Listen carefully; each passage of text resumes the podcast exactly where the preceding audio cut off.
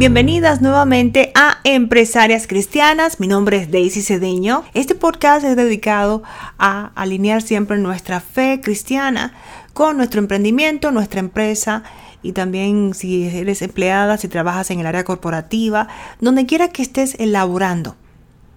Tener siempre presente que nuestra prioridad es nuestra fe en nuestro Señor Jesucristo.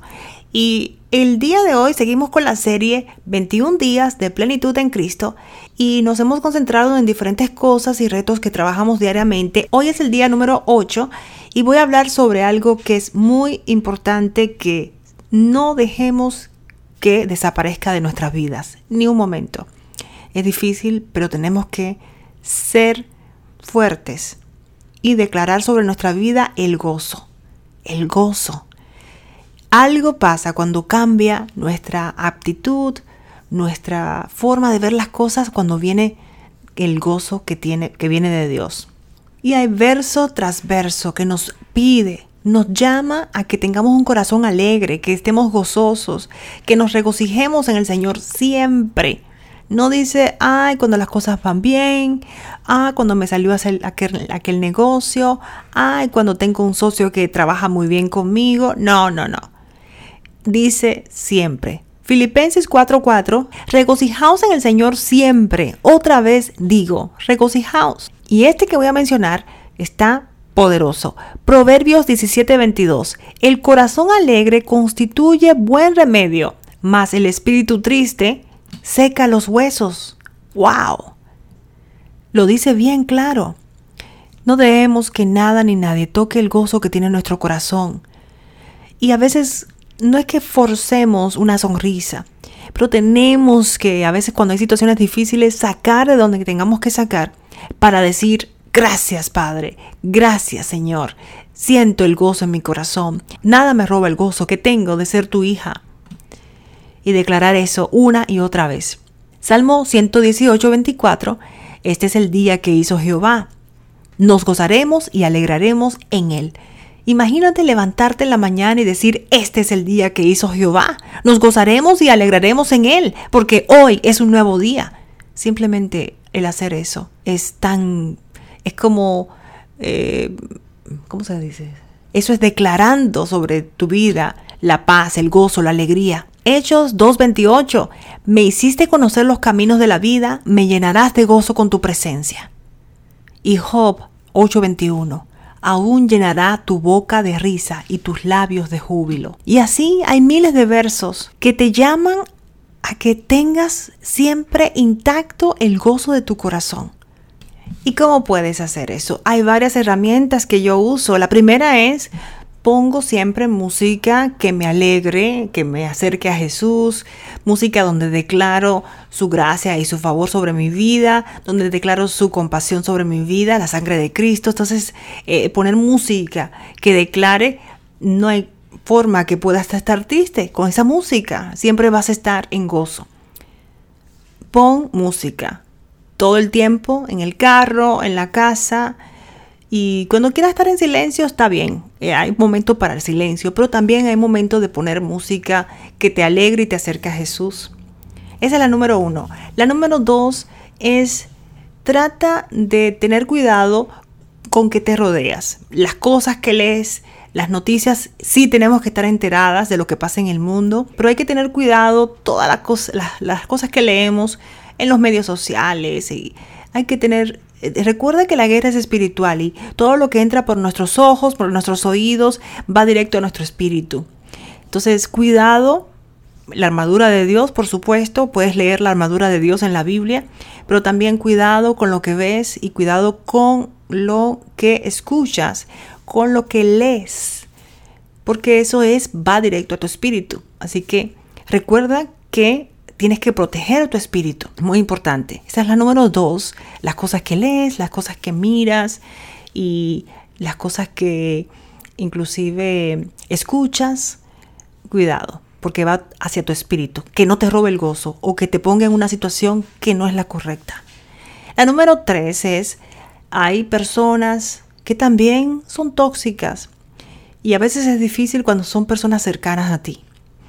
Y Orar, Orar todo el tiempo cuando sientas que te roba tu gozo, que te saca de tu, de tu espacio, de tu paz. Orar, ve, pon eso a, a los pies de Cristo. Ora, ora, ora. Y trata de no estar muy, mucho tiempo rodeado de personas tóxicas. Por supuesto, lo ideal es estar cero tiempo. O sea, no ningún momento, pero hay cosas que pasan que son personas que llegan a, que son personas cercanas a ti y que a veces es difícil apartarlos. Pero si no son cercanas a ti, son personas que tal vez son clientes, trata de evitar eh, ese tipo de interacción tóxica en tu vida que te robe el gozo y que no sea productivo, porque si crees que puedes ayudar y quieres que puedes hacer algo, primero ora, por supuesto, antes de la interacción y trata de, por supuesto, ayudar. Pero si es algo que no llega a ningún lado, tienes que tener cuidado. Discernir, por supuesto, ser eh, cuidadosa. Esa es la número tres. La número cuatro es, trata de ese día, cuando estás en, eh, congregándote, sea muy importante que no lo muevas. Ese día es muy importante para que nos llene, nos llene el espíritu. A veces tenemos muchas actividades relacionadas con la familia, el negocio y todo, pero el día de congregarse tiene que ser que no se puede tocar.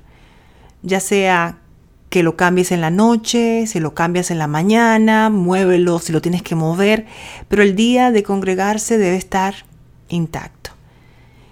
Y yo sé que a veces pasan situaciones, si pasa un día, ok, pero recuerda que cuando vas a congregarte, eh, te estás llenando del Espíritu Santo, estás llenándote y es una forma de recargar baterías, de conectarte con Dios. Y yo sé que nos conectamos por la oración, por supuesto, ayuno, hacemos tantas cosas, por supuesto, para conectarnos y leer la palabra de Dios, pero congregarse hay una dinámica muy interesante ahí, porque estás rodeada de personas que están buscando de Dios. Y por supuesto, le pedimos que se manifieste el Espíritu Santo en esa, en esa interacción, en esa congregación. Entonces, ese día es intocable, se podría decir. Y la número 5, que es la última, es dijimos que nos que tratemos de evitar rodearnos de personas tóxicas, muy importante. Pero la número 5 es rodearte de personas que te puedan elevar el espíritu que declaren sobre ti. Y es muy importante, Jesús nos llama a la comunidad. Él andaba con sus discípulos. Él nos llama a, a la unión, a comunidad, a estar, trabajar juntos. Él pudo haberlo hecho solo, caminar por todas partes, decir su palabra, pero él no quiso hacer eso porque él nos dejó con su forma de interactuar un ejemplo a modelar. Él se rodeó de personas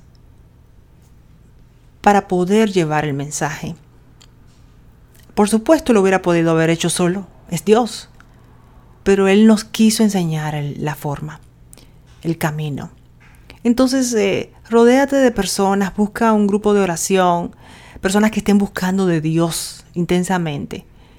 Y tenemos un grupo en, en Facebook, Empresarias Cristianas, Emprendedoras y Empresarias Cristianas, y también puedes eh, conectar conmigo, daisycedeño.com, correo electrónico info arroba y puedes hablar también conmigo sobre eso y yo te voy a dar el enlace para que entres al grupo de, de empresarias cristianas donde compartimos versículos, videos, yo hago el podcast como están escuchando en este momento y somos un grupo de mujeres empresarias que simplemente estamos buscando de Dios en todo lo que hacemos, que es muy importante.